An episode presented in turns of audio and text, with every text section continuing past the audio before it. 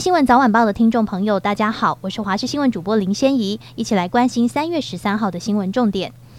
今天受到大陆冷气团影响，台湾各地气温明显下滑，北台湾低温下探十三度，降雨几率也提高。气象专家贾欣欣提醒，未来十天是很重要的天气变化，表示月底台湾即将吹起南风。二十二号春雨封面报道，除了北部东半部地区有雨以外，中南部也会出现雨势，有望替水情告急的县市解渴。二零二三棒球经典赛虽然中华队无缘晋级，但每一场拼尽全力的比赛让球迷看得动容。尤其张玉成在昨天赛后落下不甘心的眼泪，更是让人印象深刻。其实一开始张玉成婉拒征召，被网友大骂是逃兵。他也曾 po 文说，总有一天每个人一定会为我鼓掌。如今他真的做到了，不但拿下 A 组的最有价值球员，也用优异打击表现感动全国球迷。中华队在世界棒球经典赛对上古巴，最后以一比七无缘晋级八强。有不少球迷纷纷对于中华队晚场接五场的赛程表达不满，因为球员们没有得到足够的休息时间，影响到体力调整，甚至将矛头指向主办单位汉创运动行销，不断到脸书留言。不过主办单位也回应，赛程安排都有跟大联盟协调沟通，对于球迷的批评，他们概括承受。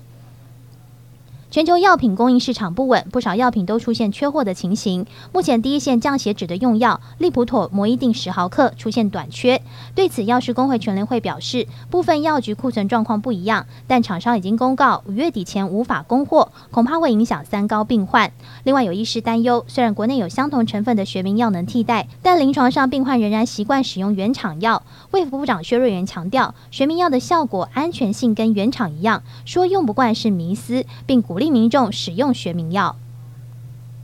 金门上兵失联五天，陆委会主委邱泰三证实，陈姓上兵现在人在中国，会协助国防部与海巡署做后续处理。不过外界好奇，这名上兵虽然是火防兵，但对于起火人数、主副食存量、运补船补给作业的方式，甚至岛上的人力、武器配置，可能都清楚。传出军方思考防区要不要紧急解编、重新部署。对此，来了立委都认为士兵的层级不高，不必要无限上纲，过度担忧。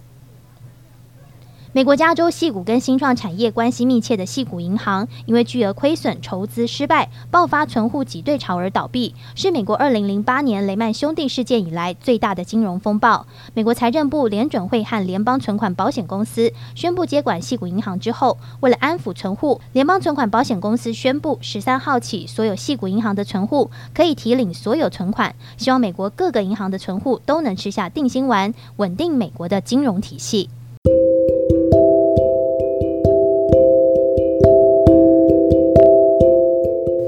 以上就这节新闻，感谢你的收听，我们再会。